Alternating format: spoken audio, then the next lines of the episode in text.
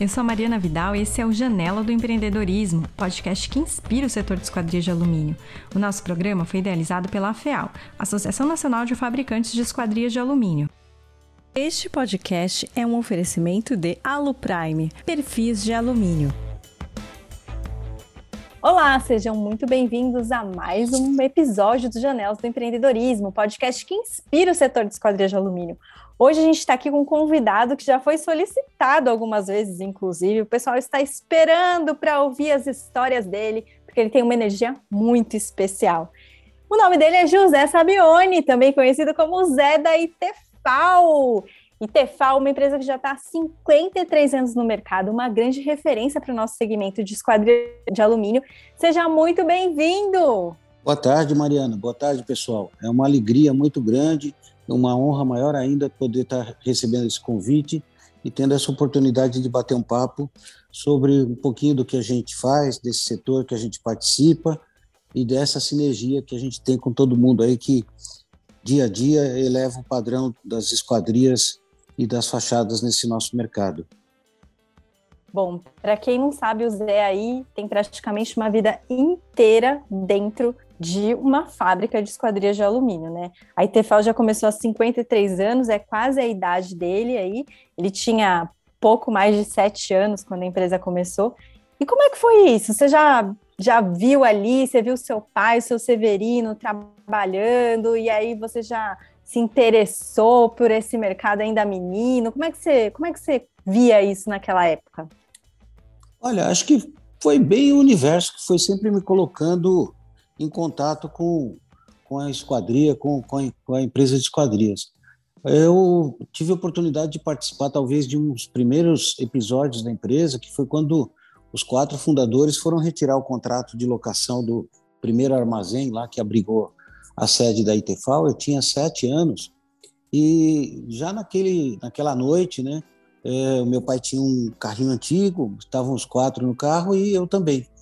E aí, talvez eu tenha ouvido a primeira situação pitoresca da empresa. Um dos sócios do meu pai perguntou assim: Severino, e se não der certo, como é que a gente vai fazer?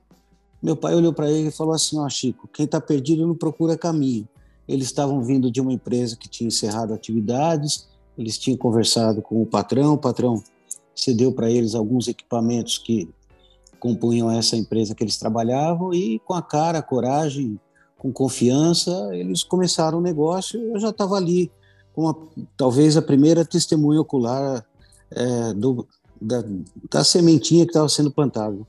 E aí você foi crescendo, como é que foi depois que você começou então, realmente é, a trabalhar na Etefal? É, aí eu, primeiro contato com a Etefal, eu tinha 14 anos, fui trabalhar como office boy, fiquei lá um ano trabalhando como office boy, vivendo um pouquinho da rotina administrativa, Aí eu é, comecei a fazer colégio técnico, com formação de técnico em mecânica. Fiquei três anos só estudando. Depois voltei no último ano do curso médio, fui trabalhar no departamento técnico, comecei a aprender a, a desenhar na prancheta. Ah, aí, terminando o técnico, a gente tinha que fazer estágio. Eu saí novamente da empresa Fiquei um ano estagiando na Aços Vilares, isso foi lá em 1981. E depois desse ano de estágio na Vilares, eu voltei. É, fiquei mais dois anos e meio trabalhando em obras. Depois fiquei mais dois anos trabalhando junto com meu pai, ligado com ele é, na elaboração de orçamentos.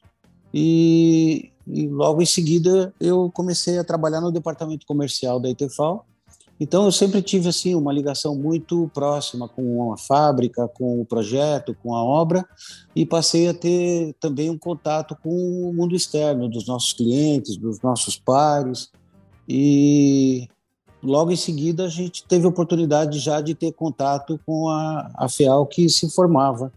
Ela tinha menos de um ano de formação quando a gente passou a fazer parte do, do quadro de associados dela.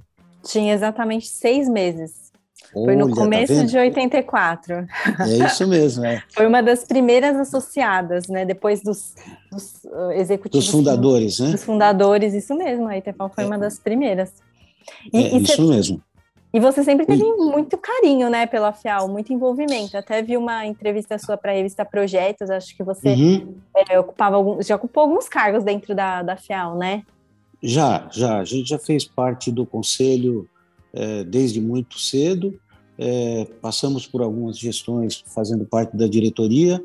Hoje a gente ainda acompanha pelo conselho, mas a gente, na FIAL, a gente sempre teve uma extensão da nossa casa, da nossa empresa, porque a, a FIAL sempre propiciou para a gente o acesso a informações, ao contato com diferentes realidades, é, através do associativismo, que sempre foi uma veia muito forte da associação. A gente teve a oportunidade de é, interagir desde sempre e é uma casa que eu tenho muita gratidão, porque nela eu eu, eu criei e, e cultivo grandes amizades. Os meus melhores amigos dentro do setor são amigos que, na maioria deles, eu conheci na FEAL. Você acha que o movimento associativista organiza o segmento?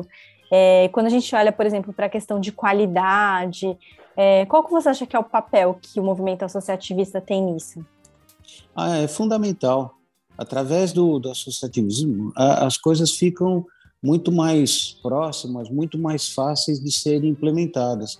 É, através da, da, união de esforços, a divisão de responsabilidades e a conscientização é, em grupo, é, tudo fica muito melhor. Eu me lembro que a gente teve a oportunidade de participar de uma feira internacional pela primeira vez através de um, uma, uma ação promovida pela FIAL, que foi uma viagem para a feira, feira de Bolonha, isso foi em 1996, e lá a gente, além de ter contato com muitos sistemas, muitas tipologias, muitos materiais que a gente não tinha acesso aqui, a gente vislumbrou também a, a, possibilidade de juntos construirmos algo maior. Então, logo que nós voltamos, a gente, é, em conjunto com a FEAL e o SEBRAE, nós formamos um grupo de aproximadamente 12 empresários que já dedicaram um trabalho forte eh, no, no, desenvolvimento e no fomento da qualidade. Então é essa essa foi assim a primeira oportunidade que a gente teve de compartilhar conhecimento, de somar esforços e, e de efetivamente implementar ah, ações que promoveram uma, uma verdadeira mudança na, na forma de trabalho de todos nós. A FEAL é uma grande família, né? Falando um pouco de família, uhum. é de uma família de empreendedores ali na veia, né? De, de esquadrias. Ah. Então começou com seu pai e seus Isso. meninos também. Fiquei sabendo que eles trabalham com você. Conta um pouquinho é. de como está organizada hoje a ITFAL e o que, que eles fazem lá. Até porque sucessão uhum. é uma coisa assim é um gargalo, né? Não só do nosso setor, mas acho que do Brasil todo, o empresariado do Brasil todo passa por essa dificuldade. Muitas vezes você tem herdeiros, mas não sucessores, né? Uhum. Como é que você vê isso? Como você trabalha isso na sua casa, na sua empresa, na sua família? Então, como eu te disse, a, a minha é, história de vida talvez seja um pouquinho diferente do padrão normal. Eu comecei muito cedo, é, talvez tudo tenha acontecido muito cedo comigo na minha vida. Então, comecei o primeiro contato com a empresa aos 14 anos é, e além assim de, de, sempre ter o espelho do meu pai, que era uma pessoa abnegada, arrojada. Então, a gente começou em 1969 num, num espaço físico de 70 metros quadrados, os quatro trabalhando.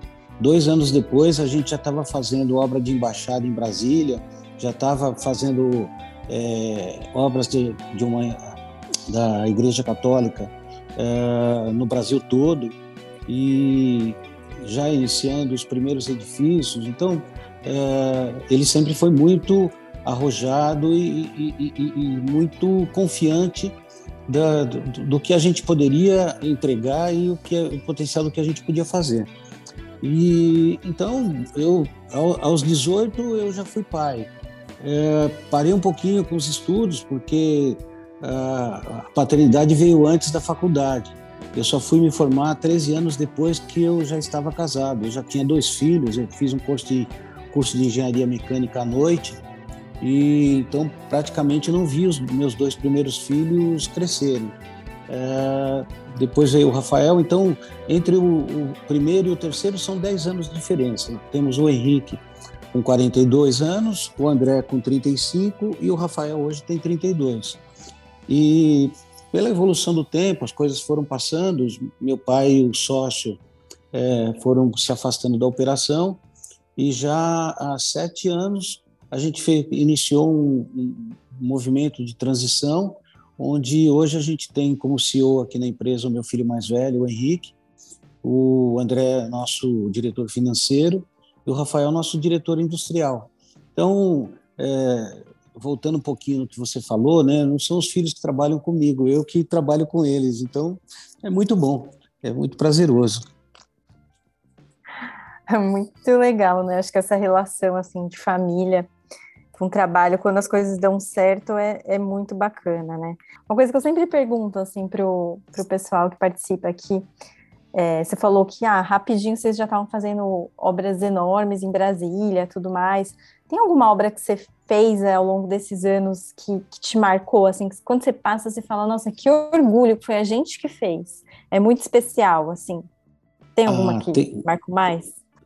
Ah, tem várias, mas é, para mim, dentro do, do que eu assim senti que a gente estava ficando maduro em, em, em, termos de consistência de empresa, de inovação de produto e, e de atendimento aos anseios da modernidade. Para mim, o que me marcou mais foi uma obra que ela não é tão grande em volume, mas a gente teve assim a oportunidade de aplicar algumas técnicas uh, que até então eram muito restritas ao mercado. Tinham um ou dois fabricantes que tinham tido só essa oportunidade e talvez a gente tenha sido o terceiro na escala aí a, a empregar fachada unitizada. É uma obra ali no finalzinho da Avenida Brigadeiro Luiz Antônio, Brigadeiro 2, e a gente teve a, a confiança de um diretor de obras da, da construtora Bueno Neto que me conheceu, confiou na gente e, e isso deu para gente assim um, um gás, um, um, uma vontade muito grande, um, um impulso para partir para os projetos especiais. Então, pra, eu não, não sei se essa é uma unanimidade da empresa, mas para o José, o que me, me, me marcou mais foi essa obra. Quando foi? Quando foi isso? Isso foi eh, no comecinho do ano, do ano 2000, tá? na virada do, do milênio. Ah, já é, faz um tempinho já. já. Já tem 25 anos, quase 25 anos, né? Nós estamos em 2022, então já faz um bom tempo. Eu queria saber sobre a obra da baleia, icônica lá em Pinheiros, que você fez já há algum tempinho, mas bem mais recente. É, essa obra da baleia também é uma obra emblemática para a gente. É uma obra também de um arquiteto internacional, o arquiteto Pei. É um projeto que ele entre o que é o primeiro contato que a gente teve com ele até o momento da contratação passaram-se mais ou menos cinco anos. Nesses cinco anos, o, o empreendedor, o incorporador, ele utilizou de três formas de execução da obra diferentes. Ele iniciou a obra com uma construtora, depois ele substituiu por outra construtora e finalmente ele puxou o, o que ele tinha encontrado de melhor nessa, nessas construtoras para uma equipe própria e, e execução de uma autogestão.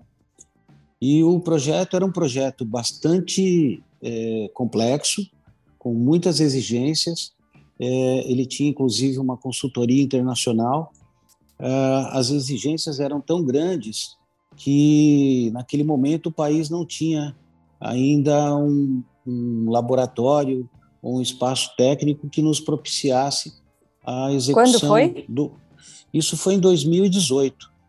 É, ah, é recente já, já agora, bem mais né? recente. E a gente não tinha como, como utilizar uh, os recursos que nós temos aqui no Brasil. E aí a gente teve que levar aproximadamente 150 metros quadrados da fachada que iria compor o edifício para ser testada e avaliada num laboratório de renome internacional lá nos Uau. Estados Unidos. Meu é, Deus, foi, foi uma aventura, muito bacana, hein? Foi muito desafiador, foi muito, muito prazeroso. O, o momento da aprovação é uma coisa indescritível, é imensurável. E, em relação a esse projeto também, é, não dá para esquecer que é uma obra que ela é conhecida como a obra da baleia. E talvez estrategicamente o que nos fez ganhar esse contrato foi que no momento que nós estávamos sendo consultados para é, apresentar uma oferta para execução da fachada da torre principal, nós fizemos uma propositura ao, ao nosso contratante que se nós fôssemos contemplados com a torre, a gente executaria a baleia para ele e ele não teria que se preocupar com nenhuma outra empresa ou nenhuma outra solução para executar a baleia, que era o, a menina dos olhos dele. Inclusive, tem até uma história específica que ele, ele, ele divulga até no material de divulgação do, do próprio empreendimento. E aí, na, na sequência, depois da torre, a gente também foi contemplado para executar o teatro, que também tem a aplicação de produtos e soluções extremamente singulares. Nós temos lá é, brises de marcação com quase um metro de largura por 10 centímetros de vista, são, são lamelas que lembram a, a estrutura óssea da, da baleia. E qual foi a obra mais difícil que você já fez? Bom, depois que está feito, já não é tão difícil, é aquela que você está fazendo. Mas eu diria para você que o, o Lago da Batata, que é o FLP, foi até agora o projeto mais difícil de ser executado. É uma fachada de geometria totalmente é, é, isométrica, ou seja, ela não, não, não tem ângulos retos, ela tem sempre uma concordância de ângulos, de de planos e, e, e realmente foi uma, uma obra muito difícil de ser executada, é, mas por outro lado, é, assim, encabeçado pelo Henrique, o meu, meu filho mais velho, é, a nossa galera aqui conseguiu desenvolver um planejamento muito bom e foi uma obra que, com toda a complexidade, ela, ela subiu por igual. Desde o primeiro pavimento até o último, os pavimentos sempre foram levados fechando completamente, sempre deixando pronto aquilo que já estava sendo esperado. É, é um projeto extremamente difícil, mas que com muito empenho, com muita competência, a gente sobressaiu e, e dá muito orgulho é, poder dizer que a gente faz parte de um time tão bom. É uma oportunidade grande que a gente tem até de agradecer porque o Mandorinha não faz verão. E a família Itefal, que é composta por todos esses colaboradores que dia a dia é, nos ajudam a prosseguir, ela realmente está de parabéns. São exemplos muito bacanas para serem mostrados. Zé gosta de desafios. Falando em desafios e assim no mercado brasileiro, você está aí já faz mais de uma semana, né? Já passou uhum. por diversos programas econômicos, várias fases do nosso país. É, o que, que, você achou que foi mais complicado, assim, para você como empreendedor? Ah, um X de ano X aconteceu isso, ou sei lá, eu tive essa coisa que eu não sabia como resolver e deu certo no final. Qual foi assim, o maior desafio seu maior desafio como empreendedor até hoje? Desafios parece que eles são diários, a gente só lembra do de hoje. Mas eu, eu diria para você que é, talvez assim o desafio maior é você manter dentro de um ritmo forte aquilo que você já vem mantendo há muito tempo e de repente você pega um, um movimento contrário muito brusco, como você se amoldar dentro dessa, dessa realidade. Uh, o que, que acontece? A gente sempre procurou trabalhar é, em, em, em, harmonia, em, em, em sintonia com, com o que o mercado nos pedia.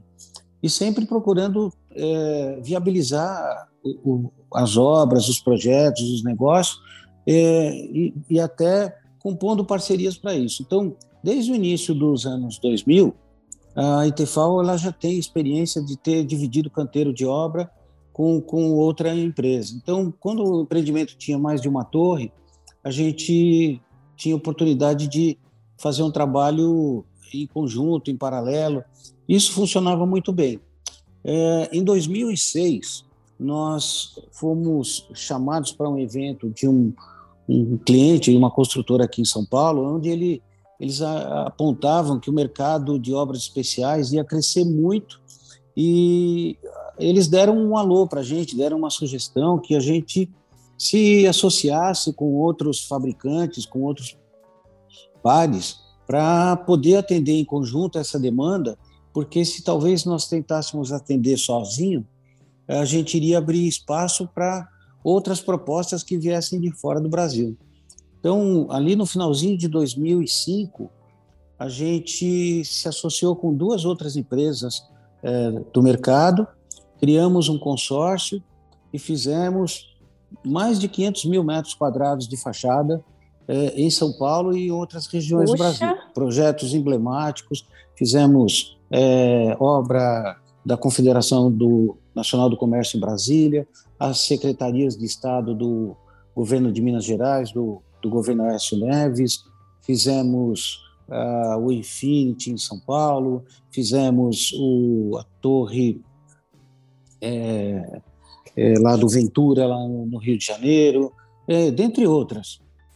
Nesse mesmo período, a gente aproveitou essa associação e criamos também em conjunto com mais três empresas e um projetista uma linha para esquadrias especiais de alto desempenho que a gente batizou de linha Liberta, que também trouxe para o mercado um, um, up e fomentou não só a, atenção na, nessa nossa linha, mas o mercado se movimentou também para trazer propostas que fossem é, semelhantes ao que a gente estava apresentando para o mercado nessa época. Então, isso vinha muito bem, muito forte. Aí é, os anos foram passando, veio a perspectiva de Copa do Mundo, então várias Copas. A, gente participou também em conjunto da construção do Terminal 3 do aeroporto de Guarulhos, onde era uma obra que realmente ela tinha data para acabar, porque tinha data para chegar o, o, os primeiros é, turistas, os primeiros repórteres, as primeiras delegações, o terminal tinha que estar funcionando, então foi uma uh, foi uma operação total. de guerra. É, foi, foi caos total, mas foi muito bom porque no final deu certo, né? Então, é, isso vinha muito bem. Aí, em 2016, 17, com o impeachment da Dilma, a mudança na política, essas grandes obras começaram a minguar, e aí a gente começou a, a sofrer com essa falta de projetos. Então, eu diria que 2000, final de 2017 ao primeiro semestre de 2018 foi muito difícil para a gente para manter o ritmo da, da empresa. A gente teve que pagar caro para conservar o time, para manter a, a capacidade intelectual e a força de trabalho atuante. Mas aí, com a, a contratação do Birman 32, as coisas começaram a andar novamente. Veio o Parque da Cidade, veio o Bradesco, veio o Safra, veio Patrimar no, no, em Minas Gerais. Ou seja, aí a, a roda começou a girar novamente graças a Deus, tem girado até agora e está indo num ritmo bom. Zé, você acha que já dá para dar a volta ao mundo em extensão de, de fachadas da Iterfal? Ah, eu não sei se dá para dar a volta ao mundo, mas dá, dá, dá para transpor algumas fronteiras, sim. Com certeza. Chegar até a Lua. Ah, quem sabe, né? O, o problema é que falam que na Lua não tem esquina, e se não tem esquina, não vão querer fazer obra comercial. Aí então, não sei. Não sei pois se eu quero é. chegar lá, não. sem querer polemizar muito, porque a gente está vivendo um momento uhum. aí de talvez mudança política ou não. É, uhum. você, quando você olha assim para o nosso mercado, como ele está se comportando, o é, que, que você acha que a gente pode esperar aí num médio, curto, médio prazo aí para o nosso segmento de esquadria de alumínio? Então, para curto e médio prazo, a gente tem muitas obras em execução, principalmente obras residenciais. Da parte de obras corporativas, sempre tem também algumas propostas muito interessantes. E depois da pandemia, um segmento que cresceu muito foi o do residencial unifamiliar. Então, a residência de alto padrão, ela cresceu muito, quer seja em bairros nobres ou nos inúmeros condomínios que estão sendo, foram e estão sendo formados. Também é um mercado muito interessante. Então, a gente tem um mercado bastante amplo. Eu acredito que é, o empresário que estiver atento a tendências e não tiver preso às amarras, não tiver a síndrome de Gabriela, que é de nascer, viver e morrer da mesma forma, é, tem tudo para prosseguir, é, deixando a política de lado. O que, o que vier, a gente vai ter que se, se encaixar e vai ter que resolver. É isso aí, né? Empreendedor tem que ser versátil, na é verdade. Uhum. E eu sei é que isso. você está aí com a, com a cabeça boa, eu espero, né? Porque você estava viajando, a gente não conseguia se encontrar, encontros é e desencontros. Conta aí, onde é que você estava, Zé? Eu estava visitando meu filho mais velho, que ele está morando em, em, Orlando já há quase dois anos. Então, sempre que dá uma brechinha, a gente vai até lá para matar um pouquinho da saudade. Vai ver as netinhas também, né? Que nossa família só tinha. Teve furacão a semana passada, e, né? Então, então, é, ainda bem que ele desviou da gente lá. E eu fiquei na casa do meu filho até o sábado. Depois é, eu, eu, desci para Miami. E quando eu voltei, é, quer dizer, voltamos, né? Estava junto com a minha esposa. O aeroporto de Orlando estava fechado. Estava fechado. Estava operando normal. É, então, é, eu vi que deu para voltar, tudo tranquilo. Foi, foram umas férias muito gostosas. Ai, que delícia. Mas me conta, só tinha menina na sua família? Como é que era antes? Aí Não, só tinha era... menino. Só tinha menino. Só tinha menino. Na verdade, é, na verdade, é assim, eu tenho só um irmão. É, é, eu tenho três filhos, meu irmão tem dois. Minha mulher tem dois irmãos. O irmão tem um filho e a irmã tem quatro. Então, tudo menino. Só, tudo menino. Aí Nossa. O, aí o, um time de futebol. Henrique, e, pois é, esse que é o problema, porque o Henrique, que é o mais velho, o, o, o grande hobby dele é jogar futebol. Então, dentro do, da questão dele de planejamento, ele deixou um cantinho da casa dele, quando ele construiu, que ele falou que ele ia colocar uma travinha para jogar bola com o filho dele quando nascesse. Então, esse espaço foi. A trave saiu e entrou uma casinha de bonecas, que ele teve duas filhas. Ai, que linda! Mas elas são lindas, são maravilhosas. A Letícia Como elas tem chamam? 11 anos então, a Letícia é a mais velha, tem 11 anos, e a Marina tem 9. Ai, que São delícia. Duas espoletinhas. Quer dizer, então, que você é avô de duas menininhas. Isso, isso. Sou avô de duas bonequinhas. Ai, que delícia. E o que, que você gosta de fazer, além de viajar, ficar com as suas netas? O que, que você faz para colocar a cabeça no lugar? Então, eu acho que o que mais gosto de fazer é ter contato com pessoas. Então, é, para mim, um, uma das coisas que mais me penaliza é ficar sozinho. Poucas vezes isso aconteceu e a pandemia foi uma loucura para você, então, né? A então, pandemia foi gente, difícil. Graças a Deus, não, porque a construção não parou.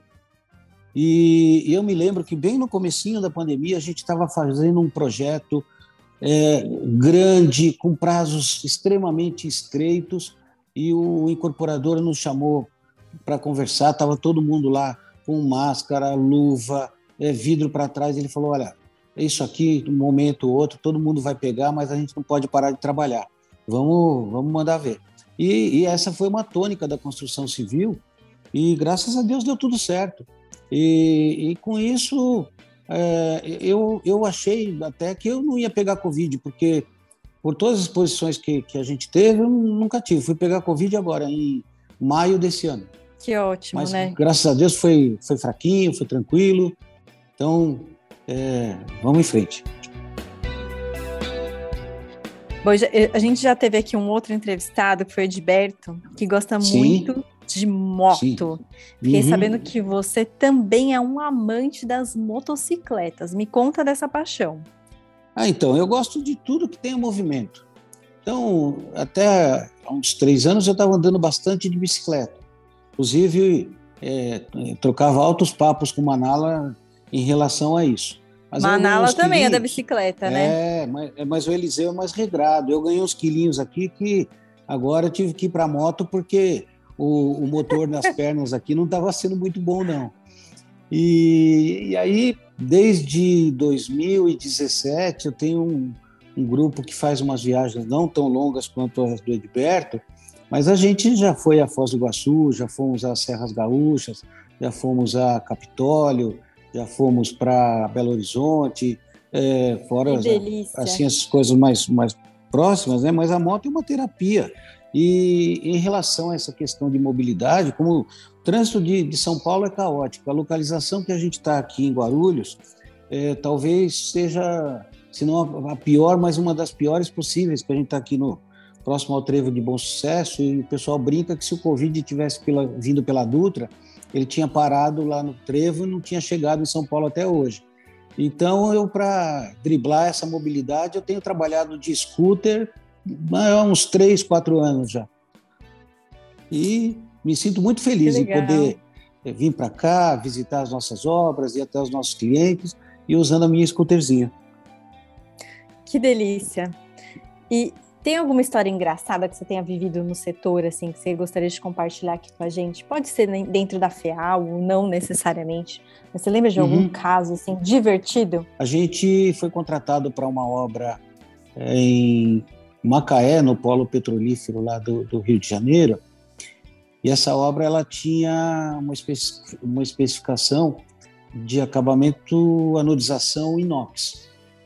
Aí a gente fez a compra desse material junto ao fornecedor e esse material foi entregue aqui. E aí eu estava passando pela fábrica, olhei o pessoal cortando material e o material não era o inox, era um material é, tipo um champanhe jateado que depois foi batizado como perita. E aí tinham 60 toneladas desse material aqui já depositados, com a obra com um cronograma extremamente apertado para ser cumprido e num acabamento diferente daquele que foi contratado. Aí a gente falou, e agora? Chamamos aqui o, fornecedor. Ele falou, olha, eu, eu reconheço, a gente errou na hora de fazer, mas a gente vai repor, só que eu preciso no mínimo 90 dias para repor esse material. Aí eu falei, bom, vamos ver o que, que a gente faz. Peguei um pedaço do material, peguei o avião, fui visitar o arquiteto, autor da, do projeto e que especificou a obra e levei o que ele tinha pedido e aquilo que eles tinham me entregue aqui na, na empresa. E qual não foi a minha surpresa que o arquiteto adorou aquele material que tinha que chegado legal. e falou não, eu quero é esse. Se eu soubesse que tinha, já tinha pedido. Então é assim, eu não sei se é tão divertido, mas com certeza foi muito aliviador, né? No fim das contas, deu tudo certo, né? É, é e outra coisa, assim, divertida, é, é, que, que eu guardo com muita saudade, porque foi, foi um período muito gostoso, muito bacana. Eu comentei com você que a gente teve a oportunidade de fazer é, várias obras em consorciado, né? E um desses projetos foi a Secretaria de Estado lá do, do Estado de Minas Gerais. É, nós fizemos as duas secretarias e a convivência. Então, quando a gente começou a ir para lá, eram três empresas, era a Algrade, a Luxalun e a Itefal. Então, a Algrade, ou o Clóvis, ou o Zé Carlos, pela Luxalun e, e o Lucínio, e, e pela Itefal sempre ia o José. E no, no início, as primeiras reuniões, a gente sempre tinha tempo para, antes de tomar o voo de volta, a gente dá, fazer o pit stop lá no aeroporto, tomar uma cerveja e comer uma pipoca. Depois o tempo começou a ficar mais apertado, já não dava mais tempo para pipoca. Depois começou a não dar mais tempo para cerveja. Aí depois a gente começou a perder o voo. Então, a gente vê que quanto mais a obra evolui, menos tempo dá para fazer qualquer coisa, né? Mas era muito, muito legal. Olha, vivemos assim momentos muito bons amigos que às vezes estão mais distantes, mas sempre amigos, e, e é isso que dá sabor à vida da gente. Verdade. Falando em amigo, uhum. se você tivesse um amigo assim que decidisse empreender no mercado de esquadrias de alumínio hoje, começando do zero, qual que é o conselho que você ia dar para ele? Olha, pensa bem. Pensa bem onde é que você está pensando em, em, em botar a tua mãozinha. Mas é assim, faça as coisas com critério, procura sempre é, trabalhar com a razão, é, invista e dê um, um, um, peso grande no planejamento, porque mais do que nunca uh, o resultado vem não do que se faz, mas do como se faz. E eu, eu acredito realmente que nesse segmento, uh, se a gente for dentro desse conceito, tem tudo para ter sucesso. E aí, voltando na, na filosofia do meu pai lá de trás, é um segmento que talvez não deixe ninguém rico, mas também ninguém morre de fome. Então é muito bom. Então, esse foi o nosso bate-papo delicioso com o nosso querido José Sabione, essa figura tão querida aqui da FEAL, por quem a gente tem tanto carinho. E também que veio aqui representar a ITFAL, essa empresa também tão importante para o nosso segmento. Eu agradeço muito, José. Oi, o agradecimento é todo nosso. E a gente se vê no próximo episódio da Janela do Empreendedorismo. Quem será que vai ser que vai estar aqui com a gente, hein? Manda aí sugestões para a gente por e-mail. Um beijo e até a próxima! Este programa foi produzido pela Organics Comunicação. Apresentação e roteiro, Mariana Vidal. Edição e vinhetas, Bruna Goulart. Este podcast é um oferecimento de Aluprime, perfis de alumínio